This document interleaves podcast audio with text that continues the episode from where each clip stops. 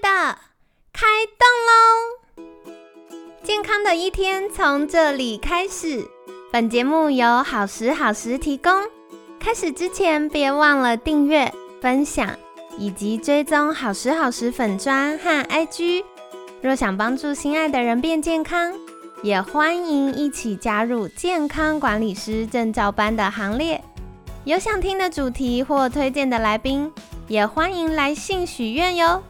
让凯西陪你一起吃早餐，聊健康。嗨，欢迎来到凯西陪你吃早餐，我是你的健康管理师凯西。今天呢，很开心邀请到凯西的好朋友安克生医呼吸治疗师从佑，杰克早安。大家好，我是 Jack。好的，礼拜三这个啊，我就是昨天听完 Jack 分享之后，我觉得我非常非常想知道的议题。为什么呢？因为大家听完哇，糟糕，睡眠呼吸中止症有很多对健康不利的影响，然后甚至现连检查都变方便了。阿姆哥检查完，然后嘞，两手一摊也没办法，所以赶快来请教专家。如果真的发现哇，我有这个睡眠呼吸中止症，有哪些治治疗的方法可以作为我们的选择呢？在分享治疗方法前，先跟大家提醒一下，因为我们在临床上面的统计，目前在台湾来说，普遍每四位男性就有一位有所谓睡眠呼吸中止症。对，那睡眠呼吸中止症对我们每个器官都有影响，那最主要会导致心血管疾病、中风，还有还有昨天提到的就是记忆力受损等等问题。对。那尤其这个分严重度有轻度、中度跟重度，对，那尤其重度的患者，他的死亡率又是一般人的二点六倍。用倍来算很多哎，通常几 percent 就已经不得了了。对，因为二点六倍。对，因为严重的患者，他们的那个共病会也比所谓轻度跟中度的来的更严重。对啦，对啦，因为这个氧化压力造成，比如说像前面提过的这个三高啊、脑心血管、大脑的疾病啊，都会一起增加风险，所以是需要被重视的一件事。对，还有一个是我们交通事故的发生率也是二点二点五倍到三倍左右。我就。问到底跟交通事故有什么关系？因为交通事故听起来是意外呢。晚上夜间睡眠不好，睡眠品质不好，受到干扰的情况底下，你白天刚刚有提到我们专注力会下降。对。那再来就是，如果你没有连续接收到一些新的刺激的时候，你的神经就开始活性会会维持在比较低的状态，开始有点放空。对，所以就是像这，我们可以模拟，假设是开车遇到塞车的时候。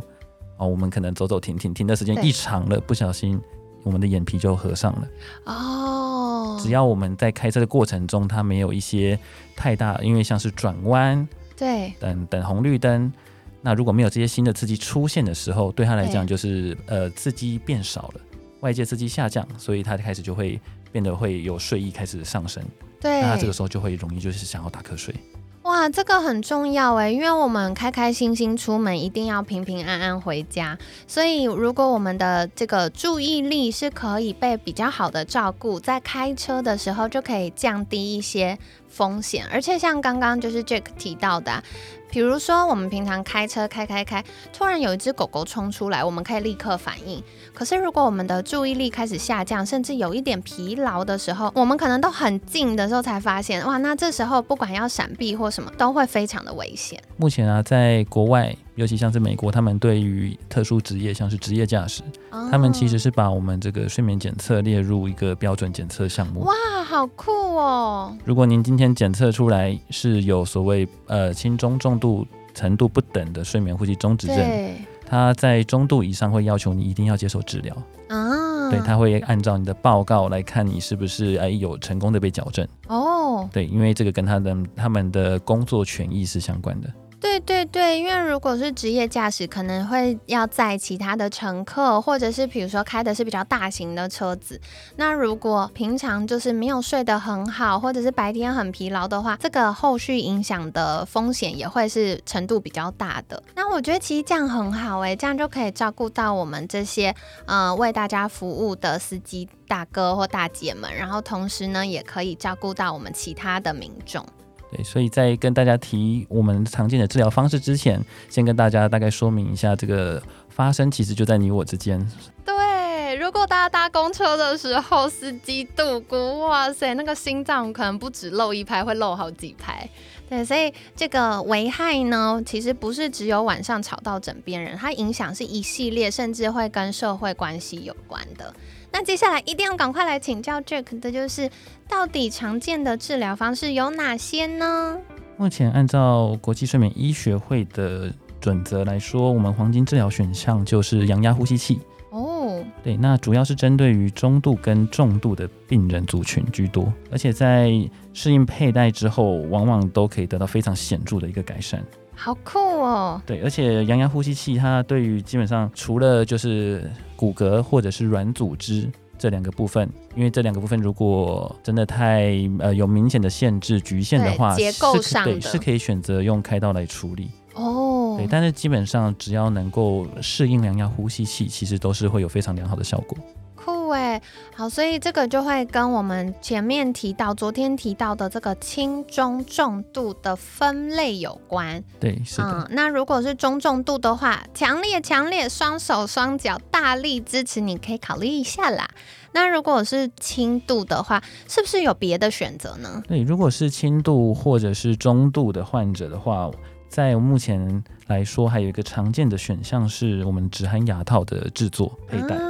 那止鼾牙套的话，它当然就是我们的改善的方式会跟羊牙呼吸器不太一样。羊牙呼吸器它是会透过我们一台就是一台呼吸器，大概可能像传统硬式面纸盒体积大小的一个机器。它会透过设定之后，可以稳定产生一个气流。那透过一个界面，通常都是戴在鼻子上的一个罩子。那透过这个鼻罩传递它这个稳定连续的一个气流，打开我们的呼吸道，有点像是我们的呼吸道有一只无形的手、无形的支架维持住，让我们晚上睡觉的时候，无论我们多放松，它都不会阻塞。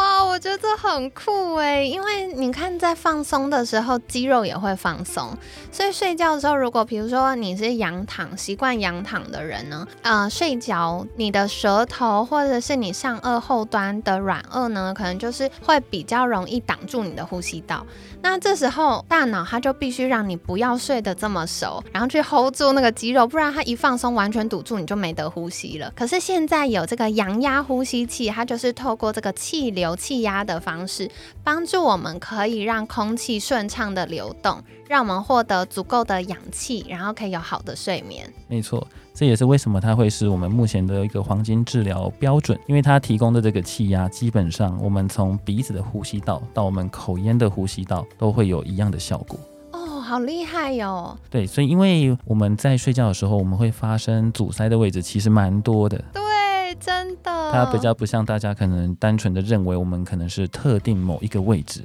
对，出现了阻塞，因为在严重的病患上面啊，他们的阻塞往往是呃结伴同行，他们可能鼻子有地方塞住，那软腭跟舌头也一起加入这个阻塞的行列。大家可以跟不要感情这么好嘛，其实。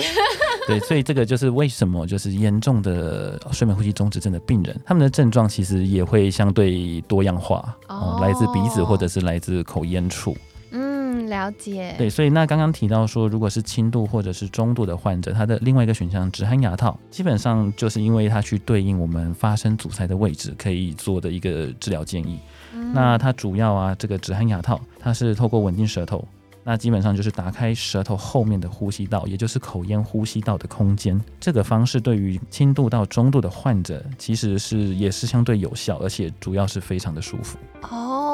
哎，讲到这个，凯西又可以举手了。我真的是好奇，宝宝能试的东西我都会体验过。所以之前呢，我也跟我们的合作伙伴说啊，你们有那个定做的止鼾牙套，那我可以定做一一套来试试看吗？然后呢，我就拿到我的止鼾牙套之后，我就佩戴啊一。开始他们还说哦，凯欣你可以慢慢来哦，试试看哦，看习不习惯。没想到，我觉得他没有我以为的这么不适应，因为你就是嘴巴含一个东西嘛，而且你知道凯西就是超爱讲话的人，然后止鼾牙套它就是会让你的牙齿上排牙齿跟下排牙齿要卡在那个呃软软的止鼾牙套的位置上，然后让你的舌头有一个定点放置的地方，避免睡着的时候它会往后倒，挡住我们呼吸道。所以我一开始就想说，My God，它应该超怪的，我可能睡着整个晚上我都会感觉到它的存在，我可能会睡不好。就没想到我一开始试戴的时候，我就清醒的时候试戴，然后戴戴发现没什么问题，然后就开始戴着睡觉。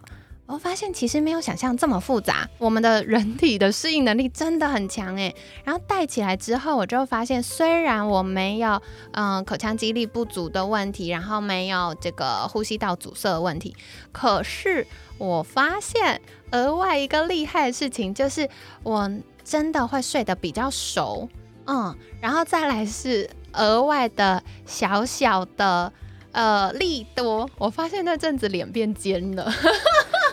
这个大概就是呃，牙医师们常常提到那个叫做美丽的副作用。对对，因为其实我们在佩戴止鼾牙套的时候啊，我们是希望让我们的牙齿排列维持在所谓正常的位置。对对，但这个其实，在台湾人来说，因为亚洲人的我们呃骨骼结构，尤其是下巴，通常都会比较内缩一点。对，比较往后，就是说好听是脸小巴掌脸。对，呃，所谓瓜子脸，对对，但其实这件事情是相对在睡眠的时候不利于我们的呼吸道空间。哦，对，我们可以想象，因为其实下巴是一个悬空的组织，对，对，它靠着我们的肌肉拉住。啊，那在睡觉的时候，肌肉也放松了，所以这个时候，它所谓我们的肌肉张力放松之后，我们的下巴就会往后移动。对，那这件事情就会连带让我们的舌头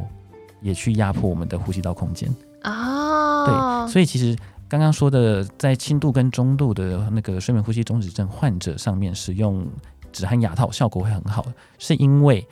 那基本上因为刚讲到下巴跟舌头压迫呼吸道空间，因为这个位置其实是最常发生我们阻塞呼吸中止症的位置，嗯，所以在轻度跟中度的患者，他们只要其实打开这个舌头后的空间，他们都会得到一个很满意的治疗治疗效果。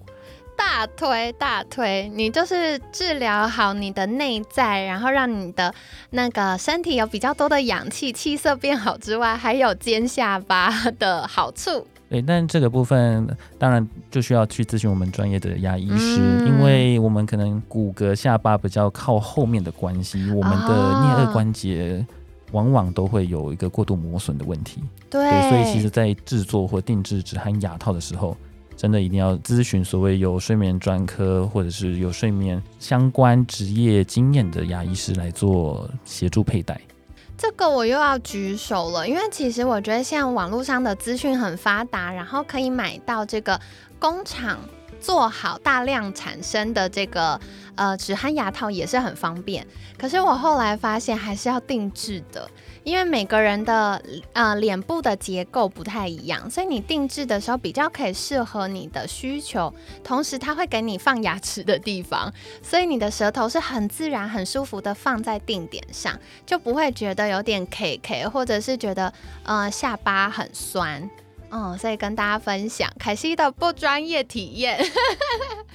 那接下来也想再请教 Jack 的就是，哎，我们在做这个睡眠呼吸中止症的治疗过程啊，刚有提到可以选择用氧压呼吸器，然后如果真的是结构型的问题，可能可以找这个医师们帮忙开刀处理，然后或轻度的可以使用这个止鼾牙套。那是不是有什么？呃，特殊的状况是可以让民众注意的呢。比如说，像我想到很多人，他们到了秋冬换季会过敏，那是不是过敏也是一个要同步留意的？呃，是的，没错。因为基本上我们在使用，如果是阳压呼吸器来说，我们大部分的界面都是透过鼻子戴上一个罩子，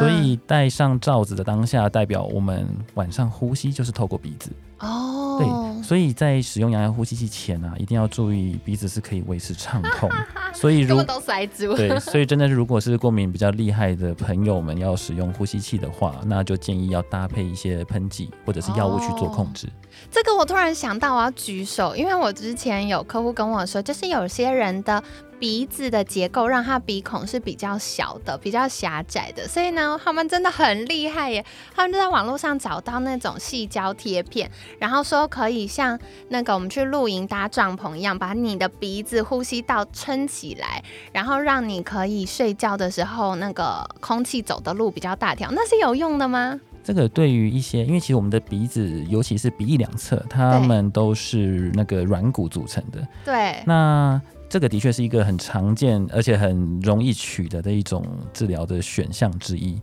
那如果是在软骨的支撑性啊上面如果没有这么稳定的话，其实我们就像刚刚凯西所说，我们就像睡呃搭帐篷的骨架，哦，我们在上面贴一个这种从这等于有点像从横向给它一个呃让它稳定性可以更稳。更更更加固，对，它在这样的吸气的时候，它的软骨啊不会说自己呃，就是有点像房子倒掉塌掉了。哦，不会堵塞到它的那一那一侧的鼻孔，所以它的进气量就会上升哦。对，所以这的确，对这个其实，在耳鼻喉科，他们医师们通常都都会一起评估啊，就是在因为通常鼻孔，因为大家的鼻孔其实都是一大一小。啊，真的吗？对，尽管去凯西研究一下我的鼻子，尽管可能外观看不出来，但如果你今天有去做检查，它一个镜子伸进去，大家可能或多或少都会有一点点鼻中隔弯曲的状况。耶！对，所以就是我们可以有时候可以简单的测试，就是我们在侧睡的时候，你可能会发现某一侧你特别好呼吸。哦，原来是这个原因。对，那就代表说对侧可能相对狭窄，阻力稍微大一点。对，所以其实，在呃，如果是到医院去给耳鼻喉外科他们医师评估的时候，也会一同做做评估，因为这跟未来可以选择的治疗选项有大大的相关。那我想要再问一个，我个人认为有点像都市传说的事情，就是呢，因为我们常常都会说要练习用鼻子呼吸，不要用嘴巴呼吸，因为嘴巴呼吸久了会不利，就是我们呼吸道相关的呃组织跟结构。然后呢，我之前在逛药局的时候就发现有一个细胶一样是贴片的东西粘住嘴巴，让你晚上不能用嘴巴呼吸，你就被迫要用鼻子呼吸。从呼吸治疗师的角度来看，这个。是真的还假的啊？对于这个都市传说，其实来说，因为我们的鼻子它有一些很重要、不可取代的功能哦。对，像是过滤，对，那再是保湿，对，这两件事情啊，其实对我们呼吸道有非常大的一个保护作用。嗯，对，因为我们的呼吸道上面其实充斥数百万计的纤毛。对，对，那今天如果我们是用嘴巴呼吸的朋友。他长期这样累积下来的话，他的纤毛的摆动啊，可能他的活动度就会开始下降。哦，居然还会有这种影响？这件事情跟什么有关呢？基本上我们有时候会发现，有些人他可能嘴巴就是口呼吸的患者，对，他们在白天醒来第一件事情就是开始咳嗽清痰。哦，对，对，其实我们那些纤毛啊，它是保护我们自己把一些废物或者是所谓呃细菌的尸体排出我们自己的身体，那就是所谓的痰液。对对，所以其实口呼吸的患者，他会让刚刚说到的纤毛下降，是来自于他的湿度不够。哦，对，所以就会让他白天特别容易产生痰液堆积，所以他起来就是清痰。对耶，因为我很常在服务客户，我就会观察到他们会。这样子，对，那这是刚刚说到保湿的功能。那另外一个说到过滤，那基本上因为口呼吸患者他少了我们鼻毛的过滤，那所以我们吸进的空气，因为它不是干，不是到完完全干净，没错，会有些尘满一些细小的微生物会进到我们的口咽处。是对，所以如果起来发现可能呃口气很重，嗯，对，那有可能真的是因为环境真的是灰尘尘满过多。那这件事情如果再更严重，会影响到，就是会让我们上呼吸道有发炎的问题。对对，所以其实刚刚说到前面提到的保湿，跟刚刚提到现在提到的过滤，如果这两个都受到影响的话，你就会有很很浓黄的痰液在你早上第一口吐出来的口水当中。哎，这个我觉得小朋友的身上有的时候也会出现，因为像我有些客户就说，哎，奇怪，小孩才小一、小二，怎么就已经打呼拱成这样，跟爸爸不相上下？但其实有的时候就跟家庭的环境有关，然后再来的话就是呼吸习惯，嗯，然后另外是我也发现有些客户呢，嗯，如果他有这个半夜打呼的情形，常常早上第一个直觉反应就是要喝水，他要整个晚上。在这个呼吸的过程可能比较多是用嘴巴，它就会口干舌燥。所以这些都是给大家有一些小小的线索，可以留意自己有没有相关的状况啊。那今天呢，也感谢 Jack 跟我们分享到了许多关于睡眠呼吸中止症的危害跟常见治疗的方式。不知道对你来说是不是有更多的收获呢？那如果有相关的征兆，真的是把握机会哦，赶快去做健康检查。好的，那在节目尾声，想要邀请 Jack 分享，如果大家想要获得更多相关资讯，或者是更认识睡眠呼吸中止症是什么的话，可以到哪里找到你呢？我们目前的话，在我们的官方网站上面有我们的来的社群。那如果要做相关的，比如说睡眠呼吸症中止症的筛检，我们可以到我们中国医药大学附设医院，还有台大医院健检中心、好心肝基金会、哈佛健诊，还有妇婴诊所咨询哦。好的，所以欢迎大家可以把握机会。那如果嗯你有相关的需求，也不要客气，可以加入安克生医的官方赖账号，然后直接私讯询问，就可以获得检查的相关资讯喽。然后在这边呢，凯西也要跟大家分享一件好消息，可是我有点害羞，就是呢，凯西明年。要放长假，因为我要去结婚了，所以呢，那个我们明年度的证照班开课的频率会下降，就是给凯西一点点去筹备婚礼的时间。因为我后来就发现，天哪，就是筹备婚礼远远比想象的要注意的细节多很多呢。好，所以呢，啊，明年我们的证照班可能、可能、可能只会开一到两班，就是会比过往明显的减少许多。那如果你很喜欢凯西的分享风格，或者是你想有系统的学习健康管理知识，甚至是你想要啊加入健康管理的行列，一起用健康管理师的身份去服务你身边的亲友或服务你的客户的话。请把握机会。我们接下来最近期的一班呢，就是十一月十一、十二、十八号。那这一次，因为我们有海外的听众想要加入我们一起学习，所以这一梯次是线上班。那如果过往你觉得哇，要跑来台北上实体课程比较有挑战，或者是你想要，嗯，比如说你在中南部的朋友们。然后，嗯，我觉得这次是蛮好的机会哦。那我常常也会听到大家来询问说，可惜，可是实体班转成线上班学习成效会不会比较差？哎，都跟大家分享哦。我们今年三月份呢，学姐们的考核通过率是百分之九十一，然后五月份线上班考核通过率也有超过八成，所以实体课跟线上课的课程内容都会是一模一样的，因为我们要确保每一梯次学生学到的内容是一样的，但是教学的方式我们会因应就是授课环境的不同有一点点调整。那无论如何，我们还是会支持大家就是顺利的学习以及完成我们后面的。考核那学院这边呢，我们很强调，就是健康管理师一定要有充足的实战经验，我们才能够真正好好跟医疗人员一起去服务我们的民众。所以我们的考核方式是需要完成二十个个案，我们没有笔试，没有笔试。所以如果担心记忆力不好，跟凯西一样的话，啊，不用担心，不用背书哈。那我们只要就是透过学院的健康管理咨询系统去服务你亲朋好友的话呢，就可以顺利通过考核。啦，所以刚刚有分享，我们考核通过率其实是惊人的高。那如果想要一起加入我们的话，欢迎你哦，可以把握最近的机会，然后赶快手刀报名。好的，所以以上报告完毕。那今天感谢安克生医呼吸治疗师从佑的分享，每天十分钟，健康好轻松。卡西陪你吃早餐，我们下次见，拜拜。